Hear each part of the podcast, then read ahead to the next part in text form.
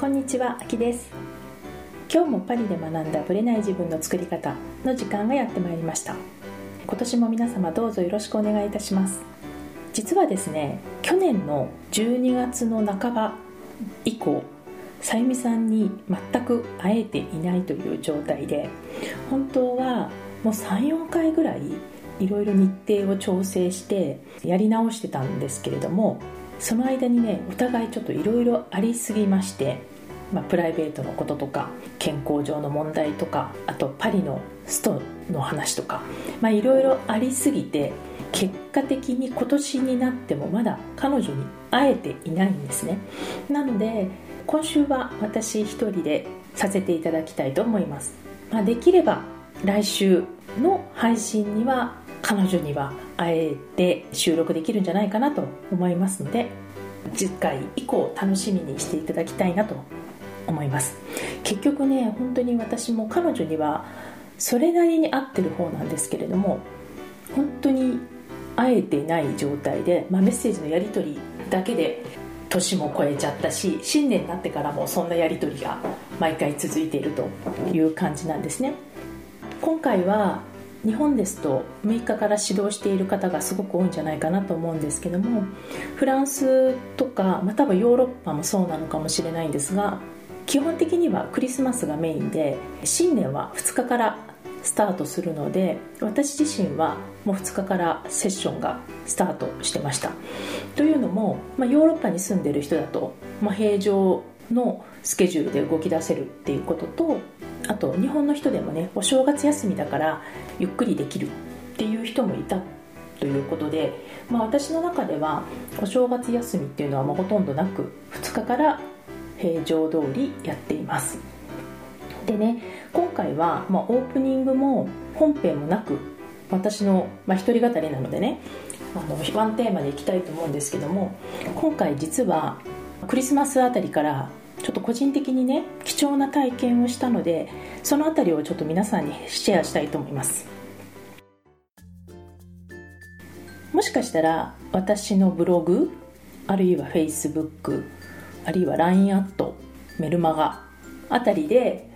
まあ私もちょこちょこ書いていたので内情をよくご存知の方もいらっしゃるかと思いますけれども、まあ、その辺の話細かい話はね、まあ、ブログにも書いてるのでよかったら「パリ美学マインドの法則」というタイトルですので、まあ、パリ美学とかパリとマインドとかなんかそういう感じで検索すればすぐ私のブログは出てくると思うのでよかったら年末の記事を読んでいただきたいなと思います。まあ、その辺に書いてあることとあまりダブらないような話をここではしたいんですけども、まあ、何が起こったかというとクリスマスっていうのは基本的には家族と過ごすのが普通ですので、まあ、いつも通り家族で過ごす予定だったわけですよ。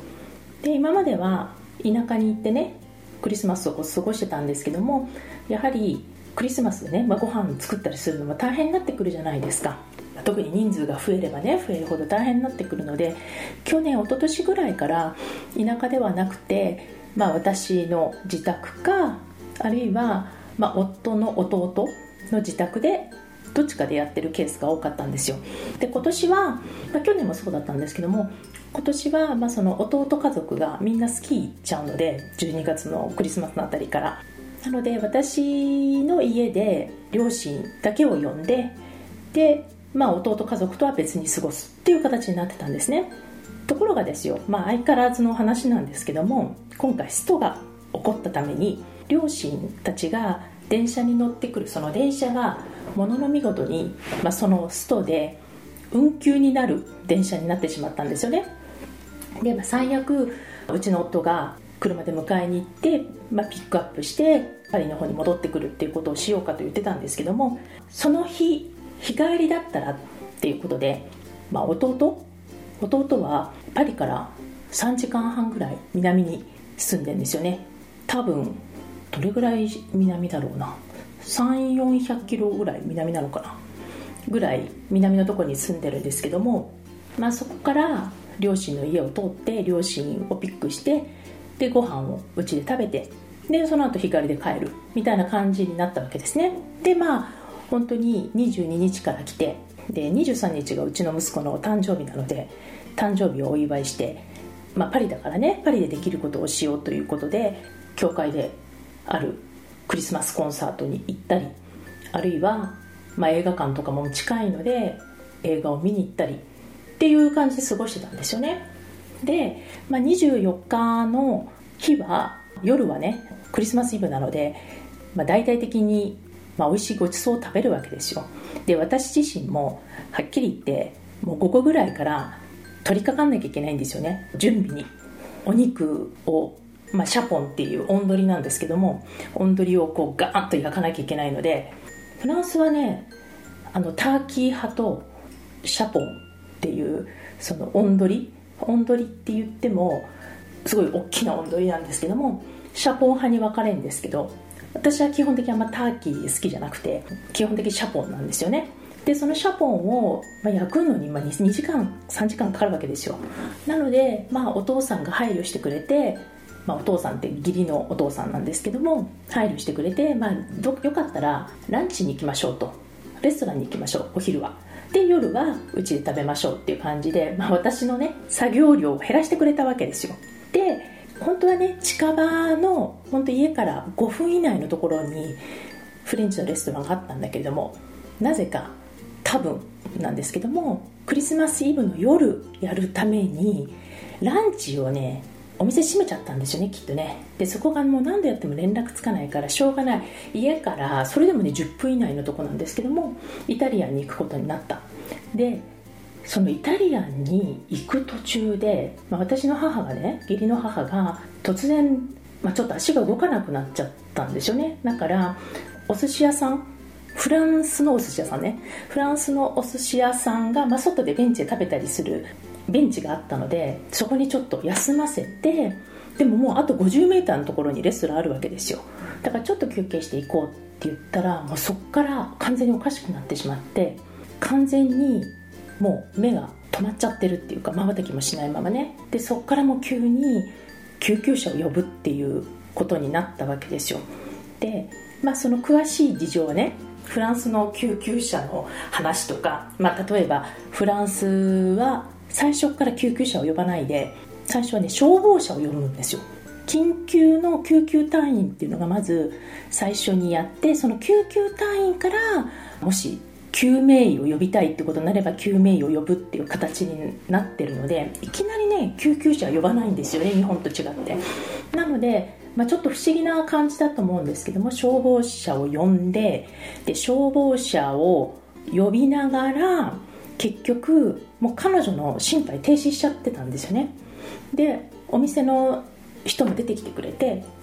で一緒に手伝ってくれてで結局心肺停止だから心臓マッサージをとにかく救急隊員が来るまでの間もやってくださいっていう感じで結局私の夫が心臓マッサージをしてたんですよね。でその流れから、まあ、10分後ぐらいに救急隊員が到着しその後10分後ぐらいに今度救命医お医者さんの方が来た。でその後今度警察が来たとかいうそういう流れになったんですね。でその流れの話はねブログに書いたのでぜひ読んでいただきたいんですけど詳しいことは。でその時にねやっぱりまあ路上でマッサージをしていて何ていうのかな結局1時間ぐらいかな路上でやってたんですよね。で寒い中。でもちろんなんですけども、まあ、とにかくほら心臓マッサージをしたりとか機械を当てたりとかしなきゃいけないので洋服をこうバーッと破いてハサミでバーッと切ってでもほぼ上半身裸の状態でねやってたんですけど、まあ、そのね緊急のことなので当たり前なんですけどそれそのものがね、まあ、やっぱ子供たちにもして結構ショックだったみたいなんですよね。衝撃だったんですよね。なんで洋服を脱がせればいいのに切らなきゃいけないんだとかまあね、彼らは彼らなりの、まあ、多分考えがあったと思うんですけどもそういう面白い発想をしたりとかでそういう、まあ、救急隊員のやり取りとかそういうのを一応ずっと間近で見てたんですよね。ねまあ、結局は一命を取り求めてで面白いことに、まあ、救急車には家族は乗れなくってまずとにかく1回帰れと。で帰って、まあ、ICU とかに入れて検査をするから家族はとにかく3時間以上はね検査にかかるんで病院にいてもしょうがないから3時間以降に病院に問い合わせてください。というある意味ねちょっと日本的な感覚だと突き放されたような感じもしたんですよね。で、まあ、結局、まあ、何が起こったかっていう細かい話は置いといて、まあ、一命は取り留めて、まあ、人工昏睡にまず24時間してでその後自然に彼女の目覚めを待って最終的なまた脳検査とかをするっていう感じだったんですね。でまあ一命を取り留めて、まあ、救急病院に入りその救急病院に入ってからも、まあ、一進一退が続いてたんですよね。義理のお父さんがまあ、結果的に一回ちょっと自宅に戻って田舎に戻ってまた出直してでずっと1週間ぐらいかなうちに泊まりながら毎日病院に通うっていう生活を送ってたんですね。で最終的にはねすごく元気になってペラペラお話もしていてで私の名前とかもね普通に「秋はどこにいるんだ」みたいな感じで「秋を連れてこい」みたいななんか秋秋に会いたいと言ったわけじゃないと思うけど秋の話ばっかりしてたと私がいない時にねっていう感じで頭も結構しっかりしてたんだけども大晦日の時にねやっぱちょっと調子がまた悪くなってで、まあ、最終的には、まあ、元日の日に亡くなったんですよ。だからまあ結構そのクリスマスイブからね1月1日まで結構ある意味、まあ、ちょっと大変なというか、まあ、ちょっと緊張感のある1週間を送ってたんですよね家族としては。でその時にね、まあ、結局ね何か原因だったかというと彼女はもう気管支炎をここ数週間患っていてで気管支が詰まってる感じで要は痰とか絡んでも表に出てこれないっていう状態が続いてたんですよ。で多分それが今回の空気が行き渡らなくて心肺停止になったんじゃないかと言われているんですね。でお医者様からも2回目もし心臓のその心肺停止があったら2回目はもう何もしませんよと同じことを繰り返すだけなの何もしませんよとは言われてたんですね。で、まあ、結果的に1月1日の夜また心肺停止が起こってしまいまあ、そのまま亡くなったという話なんですね。で今回この1週間の間に何が起こったのかっていうことを考えていて、まあ、それ自体はね家族の、まあ、プライベートな問題ですよねはっきり言ってどの家庭でもきっとあることですしまあもともと病気を患ってた方とかね病床に長くいらっしゃる方とかそういうのは家族の中である話ですし私自身はまあ彼女はねその病気でこう入院したとかいうわけではなかったのでちょっとあまりにも急に来ちゃったっていう感じでは衝撃的だったんですけどもある意味何の状態でも起こりうるなみたいなところはずっと感じてたんですね。で、まあ、亡くなってからもう亡くなる前もいろいろ自分の中で考えてるというか感じていることはあってでその悲しいとかねやっぱりあの家族としてどうしたいかとかいろいろ考えてはいたんだけれどもやっぱりね自分の感覚が、まあ、初めての経験っていうのもありますよもちろん。あとやっぱり彼女が倒れていくっていうものを間近で見ちゃったっていう10分前はすごい普通に喋ってた人が突然倒れるっていうのを間近で、まあ、子供もそうだったんですけども見てしまったっていうのもちょっと大きいかもしれないんですけどでその時にね私すごく、まあ、ブログにも書いたんですけども覚醒していくのを感じたんですね自分が。でもともと去年の11月12月頭ぐらいまでかな。すごい特に最後の12ヶ月は体調も悪かったし体は重たいし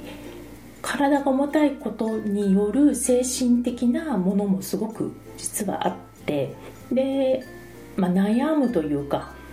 悩んでいるっていうことではなかったけどもやっぱり考えの中心にあるテーマだったんですね。その健康とかメンタル的な健康っていうのも含めて。でも、まあ、12月半ばぐらいから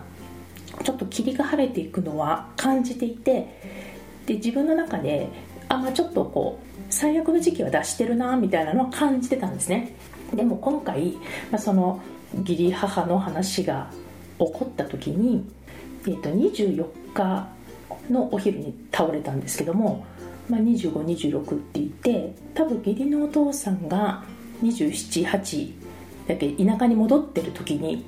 まあ私は仕事しようかと思ったんですけど実は私自身がやっぱり多分疲れもあったんだと思うんですけど、まあ、緊張感が取れちゃったのか寝込んだんですね、まあ、頭痛から。で寝込んで1日半ぐらい結局あの私頭痛が起こると寝込むというかあのフラフラしてるもう吐き気がしちゃうので起き上がれないっていう状態が続くのでとにかく頭はしっかりしてるんだけど起き上がれない状態が続いたんですよ。1日半ぐらいかな。なのでその間も家事も家事もというか本当食事の支度すらほぼせずっていう感じで過ごしてた時に、まあ、本読んだり、まあ、動画を見たり、まあ、いろんなことをして過ごしてたんですよね。でその時にその覚醒を感じたんですよね。で今回ね後から振り返ってこの覚醒しているっていうのが単なるこうエネルギー的に私の運気が変わってきてるとか役が取れてるとかなんかこういろんな言い方はできると思うんですけども、まあ、今回の義理母のね話っていうのがその私にとって覚醒とすごくまあつながっていることがあるはずだなっていうこれ後付けですよ。その時は覚醒してるってすっごい思ったんだけど何が覚醒してるかっていう意味ではもうとにかくこうひらめきとか目覚めとかパワーとかエネルギーとかをグワって感じたんですね。でもそれがどっから来てるんだろうっていうとこまでは考えてなかったんですよ。なのでここ、まあ、彼女が亡くなってで実は、まあ、この収録している日の次の日がお葬式なので明日ちょっと最後のお別れをしてきますけどもまあ多分明日は大泣きするかなとは思うんだけれどもその覚醒とどうつながってるのかっていうのを私なりにちょっと感じたことをね皆さんと絶対関係あるので話したいと思うんですね。でこのまあ、だらだらねその彼女の話っていうかこの事件というか1週間の出来事を話しましたけれども、まあ、要は今日のテーマは何が私を覚醒させたのかっていうヒントがみんなにも関係あるかなっていう。でそれも2020年というこの節目の年に特にこの新年考えるにあたっておめでたい話の時だからこそ考えてほしいというか考えた方がいいんじゃないかなって思ったんですね。でそれは何かっていうと、まあ、最終的には後付けですよ。あくまでも後付けで私が考えたことなんですけども結局死を意識したってことじゃないかなと思うんですね。たとえそれが人の死だろうが自分の死だろうが関係なく。で、まあ、今回はフランスにいるということでフランスの家族っていう位置づけだったんだけども、まあ、私の直の親日本の親ですよね。日本の親に何が起こってもおかしくないじゃないですか。でなおかつ私とは離れてるわけでもし今回のようなことが起きた時にその場で航空券を取ったとしてもその日のフライトが取れるって保証もないしもし夜便で取れたとしても会えるのって次の日ですからね、まあ、タイムラグが空くわけですよ。で、まあ、そういう意味でいろんな、まあ、ちょっと考えた時に死を意識する時って私もすっごく覚えてるので分かるんですけど10歳の時に初めて死を意識した時にすごい怖くなってすっごい眠れなくなってっていうのを経験してるのですごくわかるんですけども死を意識するのって、まあ、曖昧なものだし不安なものだしその自分の中で、まあ、経験してないしねどういうものかわからないから触れたくないとか、まあ、あんま考えたくないテーマじゃないですか。だけれどもあえて自分の死と向き合うってことは結果的に、まあ、言葉通りではあるんだけども自分の人生の向き合い方を知っておくっていうことだと思うんですね。で私自身その死を意識することによってまあその遠くに感じていたというかまだ先だなとか思っていた死というものを感じることによってその身近に感じたことで自分の生生きるをより意識的に見たっていうのがこの覚醒につながってると思っ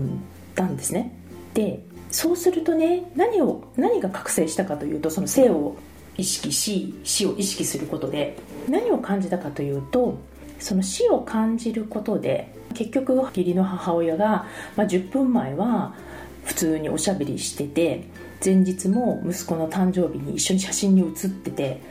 普通にお話をしてご飯いっぱい食べてくれててコンサートにも一緒に行ったし映画も一緒に見た？っていう普通の生活が突然こうできなくなるっていうのを知った時あるいはそれ自体がもう思い出になってしまってるっていうのを知った時に生きてるっていう自分のね生きてるっていうこと自体が全部まあ言い方ちょっと大げさかもしれないけれども、まあ、奇跡に思えたんですよね。当たり前じゃないって思えた。当たり前じゃないし普通のことでもない、まあ、普通のことだと私たちが認識してしまうぐらい習慣化されてるようなものですら全く違うものに見えたんですよね。でそう思うと今一瞬一瞬やろうとしてること自体もすごくプレシャスというか価値があるものだと思うしこれからやっていくことも価値のあることをしたいなっていうふうに思うわけですよ。なんかどうでもいいことしたくない。でこれは多分大震災とか、まあ、自然災害とかいろいろまあね去年もたくさんあったしそういうので被災されてる方もいらっしゃるとは思うんですけども当たり前のものが当たり前じゃなくなっていくっていう瞬間を現実として知らされてることって最近増えてるじゃないですか。なので、まあ、家族だけの話ではないんだけれども当たり前って何もないっていうことをより体感している時期なんですよね。なのでそういうふうに考えた時に私が覚醒しているっていうのはどういうことかというとボケーっと生きてる場合じゃないなっていうことじゃないかなと思いました。そのボケーっと生きてるって本当チコちゃんの、まあ、ちょっと NHK の番組ご存知の人どれぐらいか分かんないですけどあのチコちゃんがぼーっと生きてんじゃないよっていうふうにまあパロディでね喋ったりしてるけどいや本当に実はそうなんじゃないかなと。なんかこうボケっと過ごすってすごく自分の死に対する意識も含めて自分にとってですよ。自分のことを大切にしてない行為じゃないかなと思ったんですよね。で私は自分自身と向き合うとかそういう話をしてるけれどもそれってま自分を愛するプロセスの中でやっていてでそこを大事にしないのにまあ、人様のことも大事にできないしっていう流れでいくならばですよ。自分を愛する行為としてせっかく生を受けたものであるならばその奇跡を思い切って楽しんだ方がいいんじゃないかなっていうのを感じました。だからまあ私は昔からね意味がわからない言葉があってで人生暇つぶしっていう言葉をよく聞くんですけど昔からなんで暇つぶしっていう言葉が出るのかちょっと私にはわからないですけどでも暇つぶしてる場合かなって。でもあのチョイスなのでねご自身のチョイスだから自分が暇を潰したいと心から願っているのであればそれは素晴らしいことだと思うんですけどもなんとなくとか知らないうちにとか自分の意思とは関係なく選んでるとしたらそれ自体はすごいもったいない。で時間ってやっぱ限られてるものだしその時間の中で何をするか何をしたいかっていうのを自分の意思で決めないってその奇跡を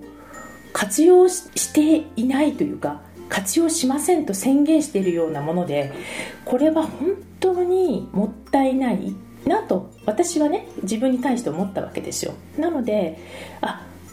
なんか体調悪いとかねなんかメンタル的にきついとか言ってる場合じゃないなっていうのを、まあ、ずっと12月の半ばぐらいから考え始めて感じ始めたところに、まあ、今回の出来事がありあもうこんなことをなんかグツグツ言ってる場合じゃないなっていうのを感じたのがこの覚醒の、まあ、一端の理由かなと思いました。なので、ま、これは私は家族のことをきっかけにね考えることになったわけなんだけれども、ま、その家族が、ね、健康だからまだ大丈夫っていう話ではなく健康だからこそ